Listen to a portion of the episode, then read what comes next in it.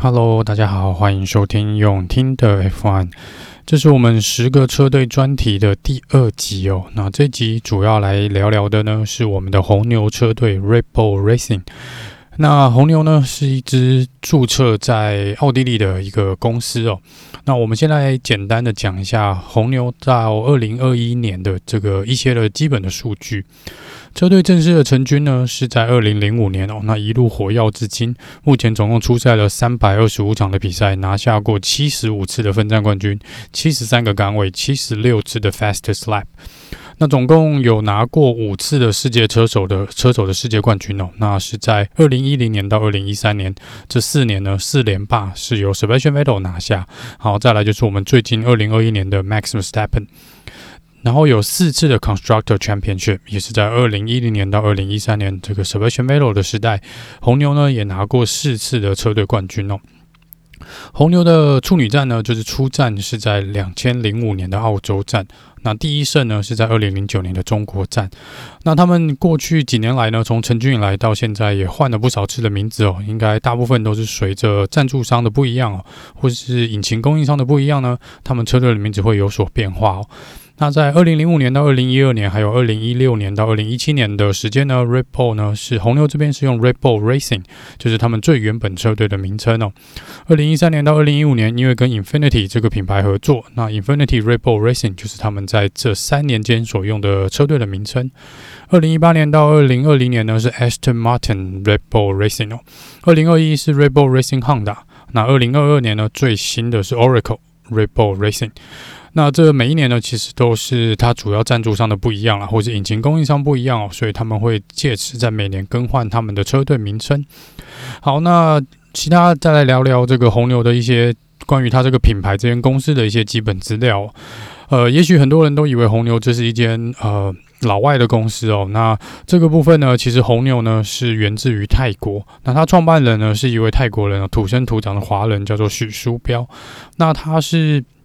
旅居到泰国的中国人的家庭嘛，那他在呃一个呃他在成长的过程中呢，在他开始工作的时候呢，他到了一间药店当一个推销员哦。那在一六一九六二年，他自行成立了自己的一个制药厂，开始生产一些抗生素。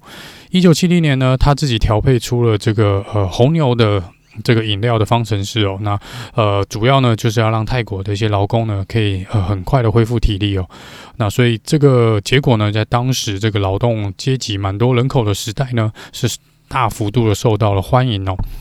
那在一九八二年呢，他终于遇上了一个转变、改变这个红牛这个品牌，还有改变这个许书标这个一生的重要这个男人哦。那这个人呢，就是当时在一个牙膏公司当行销主管的奥地利人迪特里希·马特西兹哦。那这边呢是翻译的音译啦，我是用中文去讲它，所以如果有这个中文可能翻不一样的地方哦，那可能还请见谅。那这个呃马特西兹呢到泰国去出差哦。就是一次的巧合，去喝到了红牛这个饮料，发现它真的是有提神的效果，所以他就主动联络了这个呃许老板，希望能够把这个红牛这个饮料呢引进到澳洲。所以两个人呢达成协议之后呢，正式在两年后，一九八四年成立了红牛集团，并且改良了配方，呃，那就是主要是去迎合这个西方人的口味哦。那在一九八七年，在奥地利正式开始贩售红牛，所以呢，这家公司也是成立于奥地利哦，所以红牛车队呢的国籍注册地才会是奥地利。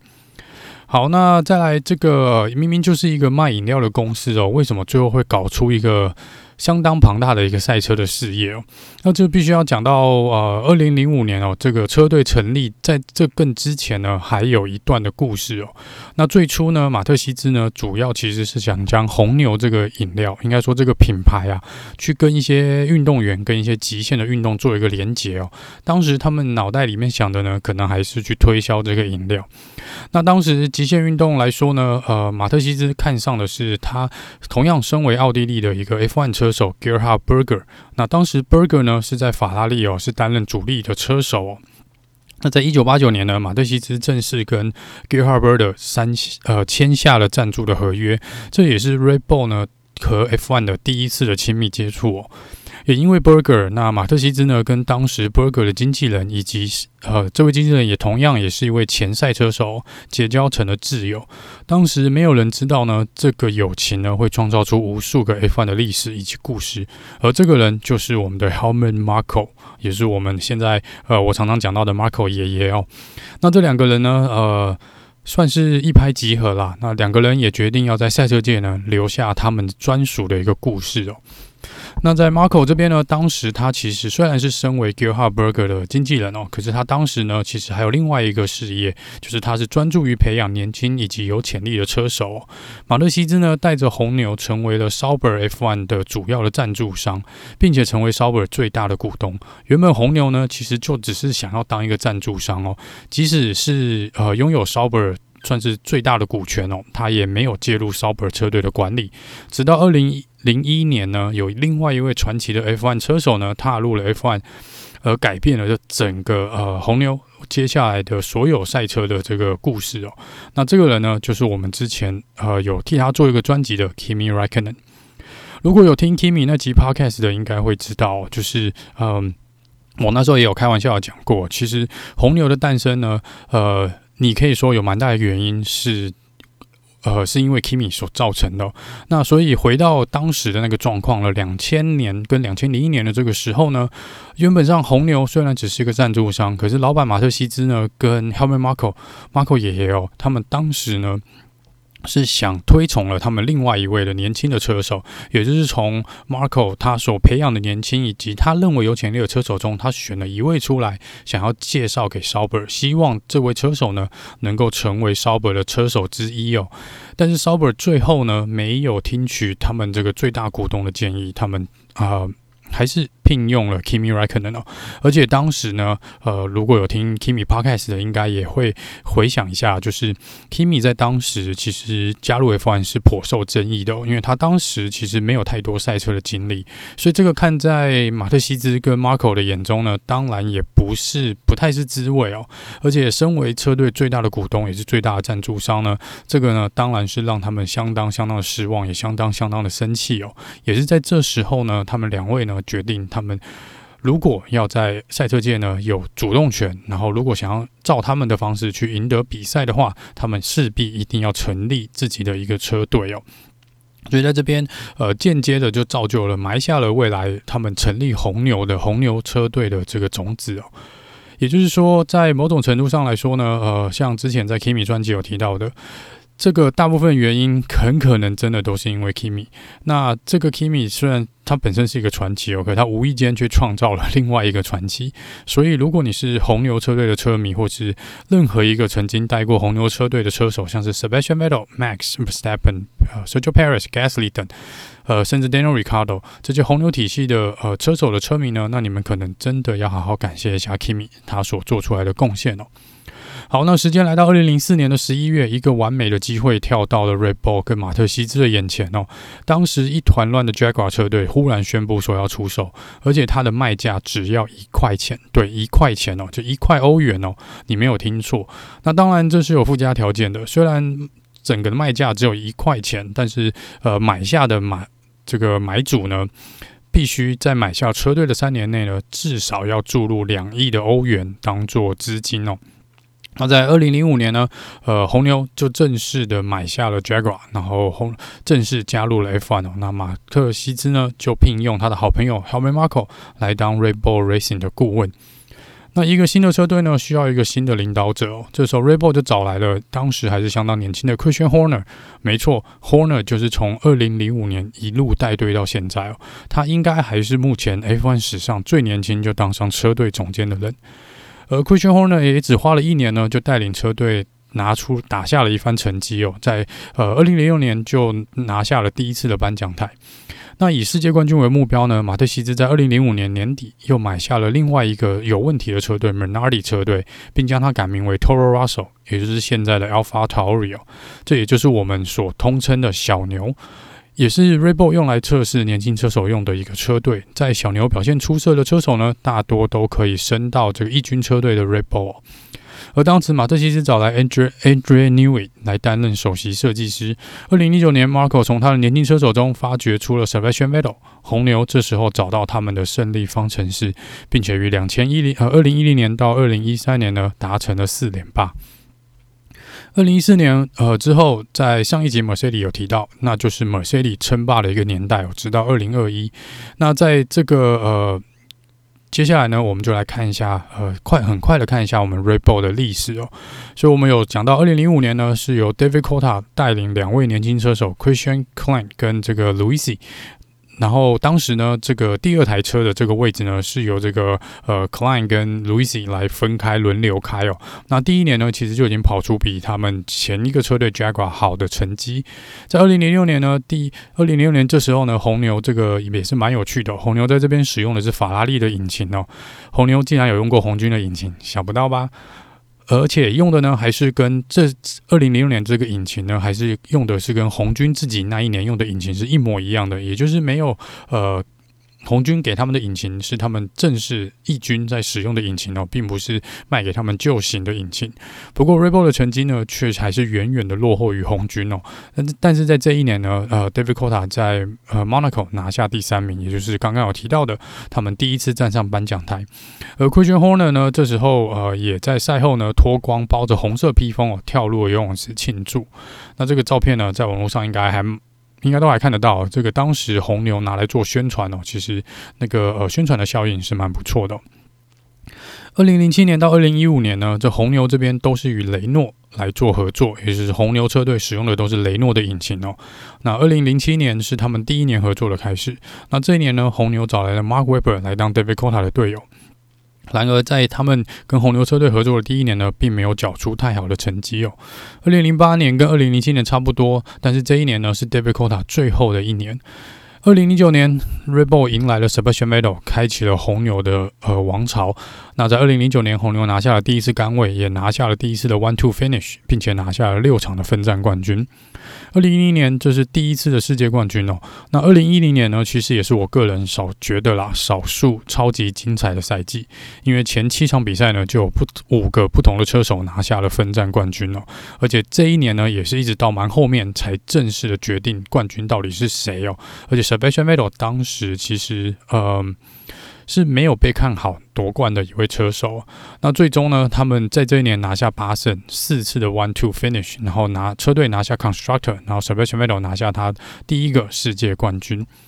二零一一年呢，比起二零一零年呢，这这一年就是红牛压倒性的胜利哦。在十呃，在这个所有比赛中呢，那 Sebastian Vettel 拿下了十一场比赛的胜利，十七次的杆位哦。除了德国站以外，Sebastian Vettel 每一场比赛都在第一排起跑，就是不是第一就是第二哦。那这个 Sebastian Vettel 呢，在还有四场比赛还没有比的状况下呢，就已经拿下了世界冠军。二零一二年虽然没有像二零一一年这样压着其他的车队打，但是 Red Bull 一样达到了呃拿到了世界冠军，也拿到了 Constructor 的三连胜。二零一三年又一次压倒性的胜利哦，达成了四连霸。但是这一年呢，发生内部有一些比较严重的矛盾哦，也就是有名的 Multi Twenty One 的事件哦。简单说呢，在新加坡站，Weber 是领先，处于第一名的一个状况。车队当时也下了 Team Order，要保持现在的排位。但是 Sebastian Vettel 呢，呃，没有理会 Team Order，并且呃积极的去超掉了。Mark Webber 拿下了分站冠军哦，而且在赛后呢，Webber 是很公开，而且是非常清楚的表示他的不满哦。这也是呃，之前有在 Sebastian Vettel 的专辑里面可能也有提到，就是当时 Vettel 可能还是太年轻哦，他一心可能可能真的只想要夺胜啊，所以就是算是一个 Vettel 呢比较年少轻狂的一个时代哦。二零一四年，Daniel r i c a r d o 取代 Mark Webber 加入 Red Bull Racing。那这一年呢，Sebastian Vettel 没有拿到任何的胜利，但是 Daniel r i c a r d o 在加拿大的时候呢，拿下了第一胜，也在 Hungary 跟这个匈牙利站跟呃比利时这边呢也有获胜哦。那在二零一四年的日本站呢，Red Bull 宣布 Sebastian Vettel 不会呃留在车队上面了，Daniel k v i a t 会来取代 Sebastian Vettel 的位置。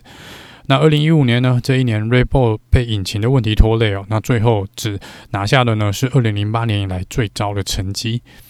二零一六年呢，Kvyat 才比了四场，就被换掉，取代他的呢就是 Max Verstappen。那 Max 呢，在 Red Bull Racing 的第一场比赛呢，在西班牙站就拿下了冠军哦。也就是这时候呢，车队的重心开始慢慢的转往 Max。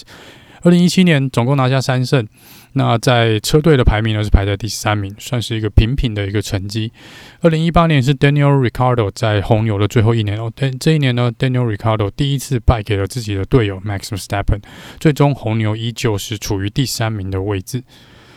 二零一九年到二零二一年呢，我们看到的是呃本田汉达引擎的回归哦。而在二零一九年呢，Max 正式成为车队的 Number One Driver。那上半的上半赛季呢，他的队友是 Pierre Gasly，然后红牛这边呢又把 Gasly 换掉了，在中途的时候呢换上了 Alex 小榜。那最后车队还是排名在第三名哦。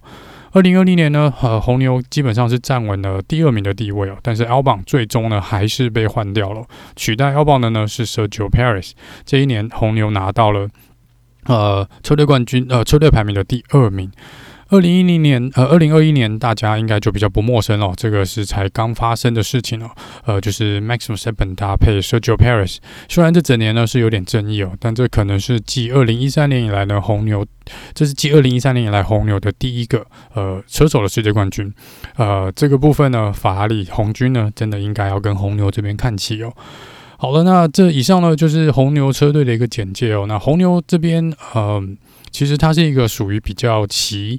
呃，算是一个比较奇妙的车队，因为它并不像其他这些比较老的品牌哦，可能最初就是一个呃类似引擎制造商或是一个卖车的一个公司哦，然后才来跳进赛车界哦。红牛真的是跟可能赛车一开始是完全连不上关系的一个品牌也好或公司也好，所以他们能够在那么短的时间内呢加入这个赛车界，而且在那么短的时间内创造出蛮多惊人的一些成绩哦，这一点来说呢。那、其实算是相当相当的不容易的。那红牛这边呢，它的历史虽然也没有说太久，但是它我觉得它在这短短的时间内达成的事情呢，是可能比其他这些原本就在做车子的公司呢还要厉害哦。所以在这边呢，红牛我是真的觉得他们该怎么说呢，真的是蛮厉害的哦。就是这两位老先生呢，呃，马特西兹呢跟 Helmut Marko，他们真的就是决定要做一件事情，想要留在赛车界哦，然后想把它。做好，这可能跟一些其他呃，虽然有在做车子或者在做引擎的公司不太一样，他们是真的好像从一开始呢，就是下定决心，我们就是要在赛车界闯出一些，闯出一些名堂来哦，然后在这边留下个，把他们的名字留在烙印在这个赛车界里面哦，所以他们所投入的资金呢，跟精神，我相信是呃。是相当相当多的啦，相当相当多的。那这也是可能一部分，也是他们看人的眼光哦，跟这个花钱不手软的这种呃特性哦，才能造就现在红牛的一些成绩哦。那姑且不论过去一年你是支持红牛，或是你觉得他们赢的到底是不是正当的赢下去年的这个冠军哦。那总之，红牛以车队来说呢，呃，算是相当不容易的。毕竟他们呃。从成军到现在，其实也真的没有多久。那虽然也是买了其他车队，但是毕竟还是靠了自己哦，然后去闯出了一番名堂。然后他们所找来的人呢，其实也是蛮厉害的啦。那呃，也没有想到科宣霍纳呢，可以一路当这个车队的算是总监，当到现在。那再来，我觉得另外一个很重要、值得一提的是哦，这个呢，可能就是呃，上一集 Mercedes 我们讲到 Mercedes，那红牛可能有一样东西，我觉得是宾士没有的。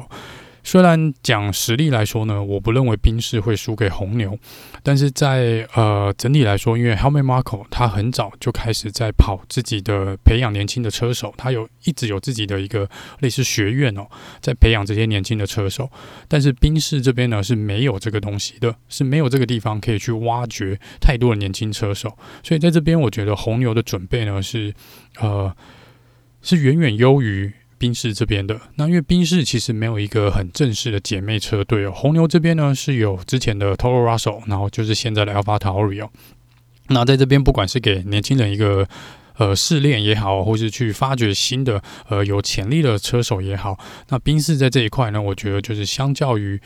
呃，红牛来说呢是比较逊色一点点哦，而且这个是 Helmut Marko 跟马特西兹很早很早就开始做的。那他们两个呢也是算是分工合作啦。马特西兹呢在公司的运甚至金钱的运用啊，跟一些下一些比较决策性的决定呢，都由马特西兹来做。那在这边另外一边呢，他却把比赛的事情呢，跟培养车手的事情，全部交给了专业的 Helmut Marko 来处理哦。